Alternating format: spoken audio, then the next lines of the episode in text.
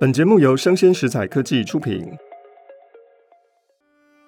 Hello，欢迎起今天遇到爱玲姐。上一次我们看到《创世纪》当中的爷爷匡廷古跟奶奶紫薇，好像不太合哎，尤其是爷爷用了一辈子的奶奶的钱，但是在家里面却是盛气凌人，好像刻意要压过奶奶。另外，在这个家里面也有很大的经济问题，都是奶奶一直在卖她的嫁妆、她的古董，这样怎么能够撑得下去呢？另外，当然也因为经济问题，他们家的佣人也被压榨了，所以今天晚上由媳妇全少奶奶来煮全家人的菜，好像还没有上菜哦，有些客人都已经离开了，而且晚上是没有电灯的，怎么办呢？紫薇说。今天这顿饭还是要早早的吃啊，十点钟就没电了，还要催一下全少奶奶。寡妇沈太太就说：“这一向是全少奶奶在做菜吗？”紫薇又把烧饭的那个走了的事告诉了沈太太。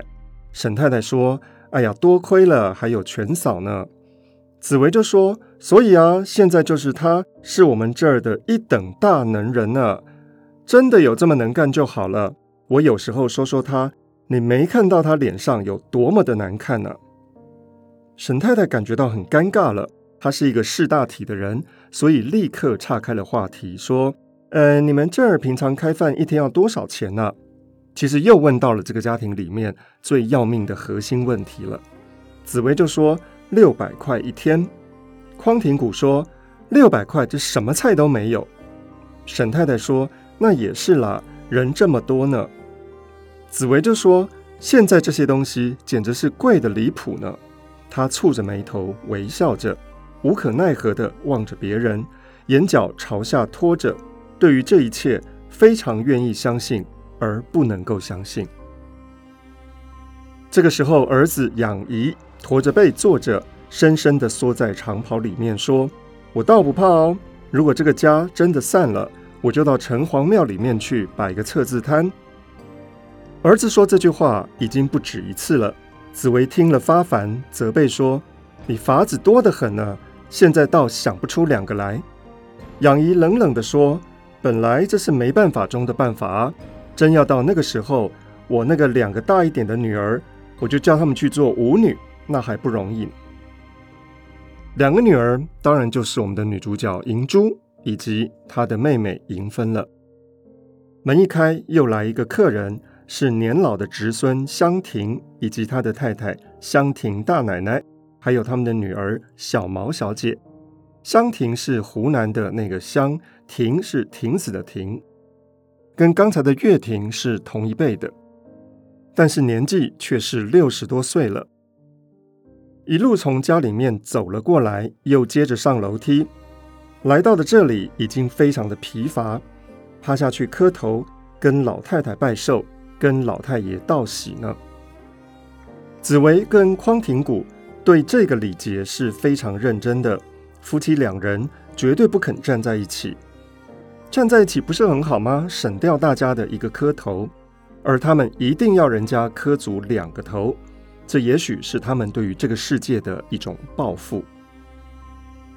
紫薇就说：“你们是走路过来的吗？外头可冷啊。”香婷说：“走着还好了，坐在黄包车上才冷呢。”香婷大奶奶也笑说：“还好，路不很远。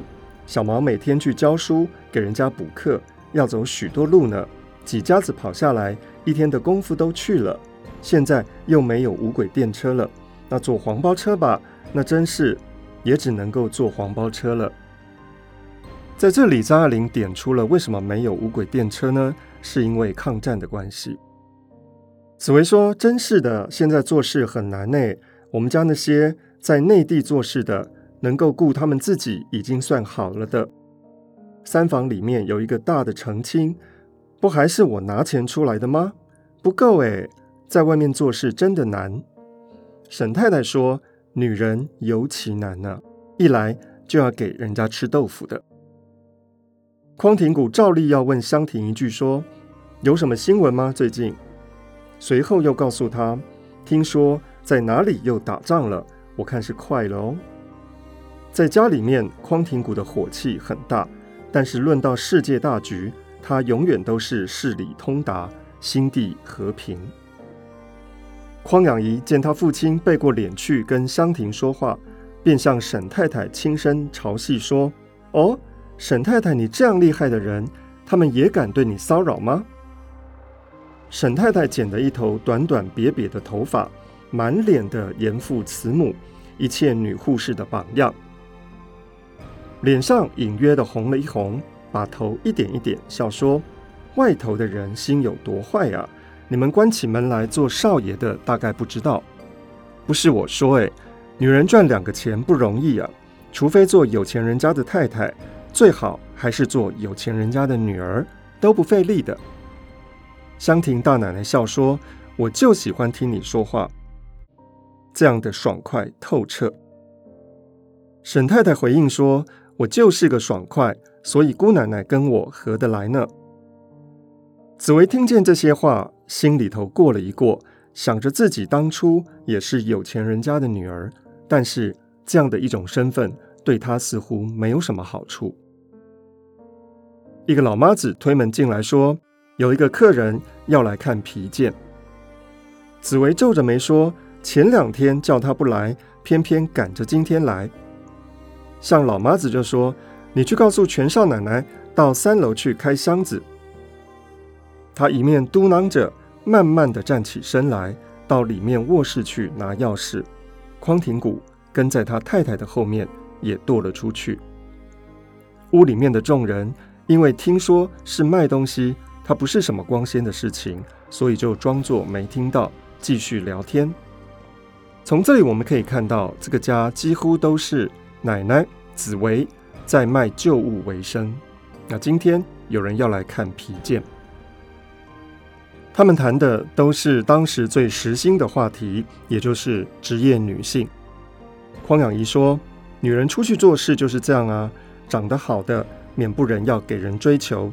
所以我那个大女儿啊，她一跟我说她要找事，我就说了，将来有麻烦的呢。”沈太太听他的口气非常的得意，便说：“是啊，听说你们家大小姐有朋友了。”匡养仪不回答他的话，只笑了一声说：“总之就是麻烦。”沈太太说：“你们家大小姐的确是好相貌哦，眼看着这两年越长越好了。”匡养仪说：“那倒不要说这个，像他们这样的人走出去。”是同他们外面平常所看到的做事的人是不一样的。姑奶奶这个时候从浴室里面走了出来。姑奶奶就是这个家里面的女儿，也就是紫薇跟匡廷谷的女儿，今天也回来拜寿。问说：“老太太呢？”匡养仪说：“上楼有点事去，你快点来陪客人聊天吧。”这位姑奶奶一看是香婷夫妇，便说：“咦？”你们刚来啊？我倒是有事要跟香婷谈一谈。明智一直对我说的，这位明智就是这位姑奶奶的丈夫。明智曾经跟姑奶奶说：“你们家那堆亲戚啊，就只有香婷，还有老一辈的规模。他常常同我说起的，对你是很器重哦。”姑奶奶平生最崇拜的就是她的丈夫。这位姑奶奶出名的是一人之下，万人之上。她的姑爷在金融界是一个发达的人物，已经算是一个半官了。她姑奶奶也有相当的资格可以模仿宋美龄。旗袍的袖口窄窄的齐肘弯，梳个溜光的髻，稀稀的几根前刘海，薄施脂粉，蛋形的小脸，两撇浓眉。长长的像青龙偃月刀，漆黑的眼珠子，眼神极足，个子不高，腰板笔直，身材漂壮。他坐了下来，说：“哎呀，我有事要跟香婷谈谈。”香婷只是陪笑着听他说下去。姑奶奶就说：“我一直没有空哎，我向来是不管有什么应酬，我一定要照我的课程表，该睡觉就睡觉，早上八点钟起来。”一早上就是弄东西，家里七七八八的，我还要临帖学书法，请了一个先生画竹子，有时候一个心简直静不下来。下午更是人来的不断。亲戚人家这些少奶奶一来就打牌，还算是陪着我的。我向来是不顾情面的，他们托我介绍事情，或者是对明智商量什么，我就老实说，明智他是办大事的，我尊重他的立场，总替他给回掉了。可是他们还是来哦，在我那儿说说话、吃顿饭也都是好的，这就滴滴答答把那些秘密告诉我，又是哪一个外头有了人不养家了。要我出去讲话，又是哪一个孩子要我帮助学费？你不晓得啊，拿了他们的学费，还有怄气的事在后头呢。你想都想不到的，这才气人。我就是要听听你的意见，我根本从此不想管这些事了。明智的朋友总是对他说：“你太太呀，真是一个人才，可惜了的，应当出来做点事。”说我应当出来做点事业，哎。杨姨听了之后大笑说：“我真佩服你，兴致真好。”香婷大奶奶也说：“本来一个人做人就应该是这样啊。”沈太太也敷衍着说：“都像我们姑奶奶这样，那就好了。”其实这些人在姑奶奶出现之前才提到女性是不应该出来做事的，大家都觉得后面有很多的麻烦。所以姑奶奶的话题一出来，就反驳了大家刚才的结论，气氛是有点尴尬的。但是我们还是可以看到，这些听众是对姑奶奶非常非常的赞赏。正说的高兴的时候，银珠掩门走了进来，和香婷夫妇打过招呼，就说：“奶奶不在吗？”他的爸爸匡养仪就说：“在楼上开箱子呢。”姑奶奶见到了银珠。也就是姑姑当初想要帮银珠找工作，但是不成的那位，忽然注意起来，扭过身去，把银珠从头到脚看一遍，带着微笑。银珠慌张起来了，连忙离开。姑奶奶就问了养姨一声，说：“她还没磕过头啊？也就是奶奶生日，她还没看到奶奶吗？”香亭大奶奶跟香亭商量着说：“我们可要走了呢。”养姨说：“就要开饭了，吃了完再走吧。”场景来到了三楼的箱子间，没钱装电灯泡，所以全少奶奶拿着蜡烛，一手扶着箱子盖。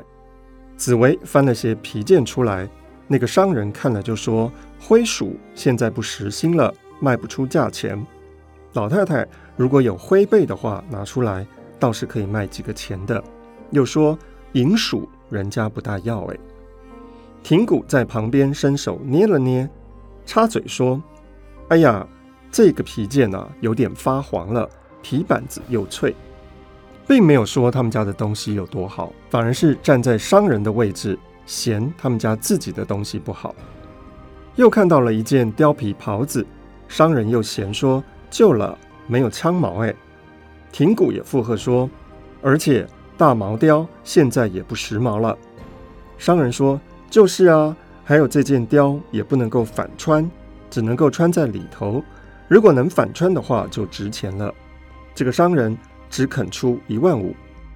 紫薇嫌太少了。这个商人又说：“这个价钱呢，不错了，我还要拿回去刷油呢，还要好好收拾一下。我不赚老太太多少钱的。”匡廷谷这个时候说：“那是啊。”他们拿回去还要隔一些日子才能够卖得掉呢。现在这个价钱，只要放一些天是亏待不起的。匡廷谷好像越说越兴奋了，紫薇就赌气把貂皮大衣收了进去，拿出一件舍利女袄。这个舍利是犬部的偏旁，旁边一个屋舍的舍，以及赚到利益的那个利。舍利是像狸猫一样的动物。个性非常的凶，但是它的皮可以制作皮衣，是非常珍贵的。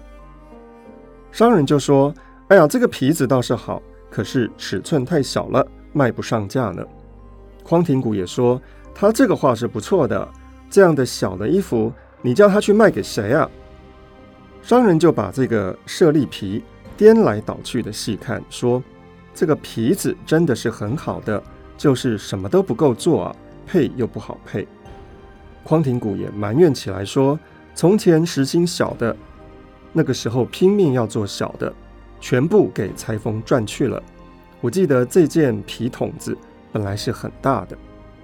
所谓的皮筒子，就是做衣服的毛皮料子。”这个时候，紫薇就恨说：“你这不是岂有此理吗？我卖我的东西，要你说上这些啊？人家压我的价钱，你居然还要帮腔？”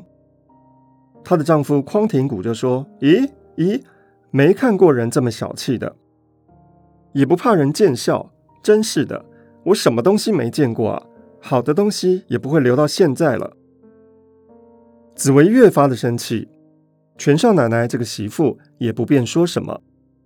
居然还是那个商人两面说好话，再三劝住了这对夫妻，讲定了价格就成交。匡廷谷送了那个商人下去，还一路说着：“我就图你这个爽气。本来我们这里也不是做生意的人家，只认得钱的，真的是谁卖过东西啊？我不过就是见多了，有一句说一句实话。”这个商人连忙说：“老太爷说的是啊。”紫薇接过了蜡烛，看着全少奶奶在整理香笼，一一的锁好。烛光里面，忽然摇摇晃晃，有一个高大的黑影落在了朱漆描金的箱子上，是他的儿子匡养仪。紫薇不耐烦地说：“你别挡着人家的光啊！你几时上来的？”匡养仪拢着手笑说：“我们家老太爷也真是的。”这儿子看着妈妈紫薇。面色铁青，也没有再往下说。紫薇取回了钥匙，扣在胸部的旁边的纽绊上。匡养仪连忙接过了烛台，一路照着母亲下楼。紫薇还是忍不住的把刚才老夫妻的争吵说给儿子听。这儿子养姨也十分的同情，跟到了母亲的卧室里面。紫薇开柜子收钱，儿子趁机的。跟妈妈要了五千块零用钱。紫薇正在那里锁柜子，女儿姑奶奶伸进头来笑说：“我过年的时候给妈妈送的糖，要不要拿一点出来给香婷他们尝一尝呢？”又拨过头去，向外面的客人笑说：“是苏州带来的哦。我们家老太太别的嗜好没有，闷起来的时候就喜欢吃个零嘴。”紫薇搬过床头前的一个洋铁罐子，装了些糖，在一个茶碟子里面多装了些椒切片。她不太喜欢吃椒切片，只喜欢松子核桃糖。女儿跟她相处三十多年，其实也不知道妈妈喜欢吃松子核桃糖。然而女儿想起来的时候，也还是会帮妈妈带了一点糖来。她有点感激。但是在感激之外，稍稍感到有点悲哀。姑奶奶端了碟子出去，又指着茶几上面的一盆红梅花，向众人炫耀说：“这个是送老太太过生日的，我就知道老太太喜欢红梅花。我这个礼送的还不俗吧？”紫薇一出来，她的丈夫匡廷谷就走开了，避到隔壁的书房里去，高声叫着老妈子生炉火。生炉火是要费很多钱的，在这个时候，他们家经济状况这个样子，依然维持着有钱人家的排场。例如，很注重莲子茶的品质，很注重晚餐的配料，以及过生活是要起炉火的。姑奶奶打电话回去说，她不回家吃饭了，就留在这里吃饭。听见她父亲的喊叫，便说。不是要开饭了吗？在房间里面生什么火炉啊？匡养仪就笑说：“你不知道啊，他在那儿犯别扭呢。”紫薇冷着脸，只是一言不发。沈太太说：“你们家平常两间房里都有火吗？这上头倒不节省哦。”紫薇叹了口气说：“我们两个人不能够在同一个空间内，在一间房里共一个火，多说两句话。”就要吵嘴的，沈太太、香婷以及香婷大奶奶一起笑了起来。紫薇说：“真的，人家关系不好的夫妻，这些年下来总是个陪伴。我们是宁可一个人在一间房里面守着一个小煤炉。”他说这句话的时候顿住了，带笑的哎了一声，转口就说：“要他们开饭了吧。”紫薇向门口走去，恰巧银珠进来了。银珠低声的说：“奶奶，给奶奶拜寿呢。”便磕下头去。紫薇完全不理银珠，哎，只顾着往前走，生气的说：“你就知道碍事，看你这个样子，已经像个大人了，像个门板似的，到哪里都碍事。”银珠站起来，满脸通红，待要闪身出去，紫薇又堵住了门，在那里叫老妈子告诉全少奶奶说：“马上开饭。”发生了今天的事，银珠到底下了决心，跟那个男人断绝了关系，心里乱糟糟的，正不知道是什么感觉呢，总仿佛他做的事是错不了的，可是那是痛苦的。家里面的人如果知道了，应该会给他一点奖励跟支持吧，但是万万没想到会是这样的对待他。站在人前，一下子功夫，他的脸上红了又白，白了又红。银珠走了，香婷夫妇也站起来要走，紫薇又留他们吃饭，说也没什么吃的啦，就是个便饭。一个烧饭的，他知道我们今天有客人，有心拿桥就走了，所以全是全少奶奶在做饭。他一个人大概也变不出什么花样来。这个拿桥就是指摆架子，刻意的刁难。小毛小姐就说：“对呀，我们来的时候就看到全表嫂在厨房里面忙呢。”紫薇就笑说：“我们家这个少奶奶啊，但凡有一点事情，她就忙得头不梳脸不洗的，弄成不是个样子。”匡养仪就笑说：“现在是不行了。”从前我总说她是我见过最标准的一个美人，大家都笑起来。这丈夫匡养仪又说：“现在是不行了，看她在那里洗碗，她的脸就跟墙是同一个颜色，她手里面的那块抹布也是那个颜色。她从前不是这样的。我第一次看见她是在舅舅家，妈，你还记得吗？”匡养仪的毛毛的大喉咙忽然变得小小的。练练的，他佝僂着身体，捅着手，袍褂里面的身体也缩小了，像一个小孩坐在那里，两脚从太高的椅子上面挂下来。紫薇就说：“我哪里一个个记得你们那些东西啊？”匡养仪就说：“那时候他们替我说的是他们家的直小姐，并不是这一位。那一堆女孩子坐在那里，叫我自己留心着。我说那个大扁脸的我不要，哎。”后来又说没，这回说的就是他了。我说哦，是那个小的啊，矮得很啊，拖着辫子长长的。紫薇就笑说：“那个时候倒是啊，有很多人家想要把女儿许配给你呢。”紫薇别过头来向沈太太说：“小时候她非常的聪明哦，先生一直夸她的，说她的文章口气大。她兄弟里面就是他像外公。”都说他聪明呢，相貌好，可是不知道怎么的，现在变成了这个样子。儿子匡养仪只是微笑，他的茶晶眼镜里面没有表情，他的脸上只有一份凄凉的谦虚。紫薇说：“大起来反而倒一点都不怎么样了。”紫薇看着他的儿子，不认得他的儿子了。他依旧蹙着眉头，无可奈何地微笑着。一双眼睛却渐渐地生冷起来。香婷夫妇坚持要走，于是就辞别了紫薇，又到书房里面去向庭谷告别。匡庭谷的火炉还没有升起来呢，还是一肚子气，搓着手说：“这下子更冷了，你们还要走回去啊？这一向也没什么新闻。”姑奶奶要留下来吃饭，把两个孩子叫沈太太送了回去。终于开饭了，圆台面上铺了红桌布，挨挨挤挤的一桌人。张爱玲现在要描述银珠在家里面真的是一个多余的人。我们看爱玲姐怎么样的描述，她说：银珠脸色灰白，也坐在下面，夹在弟妹的中间。她很快就吃完了，她临走把自己的凳子拖开了，让别人坐得舒服些。大家把椅子稍微挪了一挪，也又没有了空隙。家族之中仿佛就从来没有过这样的一个人。姑奶奶吃完了饭就要走了，怕迟了要关电灯。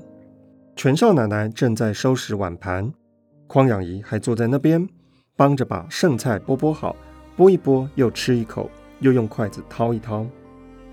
现在只有爷爷匡廷谷跟奶奶紫薇在起坐间里面，稍微有些尴尬，所以紫薇就走到厨房来，跟全少奶奶说：“姑奶奶看见我们厨房里面的煤球多虽不多。”还是搬到楼上来的好，现在是非常值钱的，被人家拿了也不知道。我看就堆在你们房间里面好了，今天就搬。煤球能值多少钱呢？紫薇是怕这些佣人偷了煤球，所以居然要把煤球放在儿子匡养仪跟媳妇全少奶奶的房间里面。房间里面堆着煤球是非常奇怪的。全少奶奶答应着，紫薇在圆桌旁边又站了一会，两手扶着椅背说：“我听姑奶奶说，银珠交了个朋友啊，在店里认识的。”紫薇看见她的儿子跟媳妇都吃了一惊，便说：“你不要当我喜欢管你们的事，我真的怕管呢。你们匡家的事，我也管得非常多伤了，能够装不知道，我就装不知道。”这姑奶奶偏还要来告诉我，告诉了我，我再不问，回头出了什么乱子，人家说起来还要怪到我身上，不该像你们一样的糊涂。全少奶奶定了定神，就说：“本来是要告诉妈的，但还没有打听仔细，现在知道了，原来大家都是认得的。银芬有一个同学的哥哥，跟那个人同过学，还算是靠得住了。”那家里面还算是好的，父亲做生意做得很大，人倒是没有什么好看了。我们本来也不是图他好看，银珠这一点倒是很有主见的。全少奶奶急于洗刷这一切，急得眼睛都发直了。她的一张小方脸是苍白的，突出的大眼睛还要白，仿佛只看见眼白。紫薇说：“哦。”本来你们也想得很周到的，那还要问我做什么呢？养仪自然也是赞成的吧。养仪就笑说：“我我可不管了。现在世界文明了，我们做老子的还管得了多少呢？年轻人也真奇怪，看见了朋友就要在一起。”全少奶奶嫌他天上一句地下一句的，怕老太太生气，连忙就说：“这个人倒是说了许多回了。”要到我们这儿来拜望，见见上人，因为还没有跟妈说过。我说等等吧。匡养仪就说，还是不要人家上门来的好，都把人家吓坏了。紫薇就说，本来就不必了，我们又不图人家的人才，反正已经打听清楚了嘛，人家是有钱的，阔女婿也是你们的，上了当也是你的女儿啊，我随你们去喽。紫薇就进房去了。到底紫薇会不会干涉她的孙女儿银珠跟毛要球在一起呢？这个家还会发生更多什么尴尬的事情呢？请听下回分解。